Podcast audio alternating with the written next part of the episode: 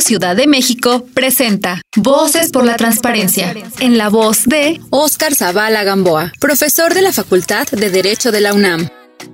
Considero relevante dimensionar los alcances del derecho humano de acceso a la información. Es muy frecuente escuchar que el acceso a la información es un derecho accesorio y que solamente es una herramienta para el ejercicio de otros derechos, cuestión que se encuentra alejada de los alcances que la Constitución y los tratados internacionales han dotado.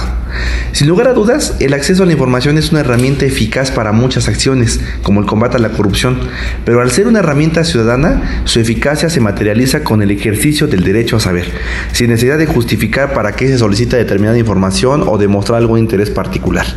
Por ello, siempre insistiré en que los organismos garantes deben ser ombudsman del derecho de acceso a la información y tutelarlo y promoverlo como tal. Ese es el reto, pero considero que tenemos todas las herramientas y mecanismos para poder lograrlo.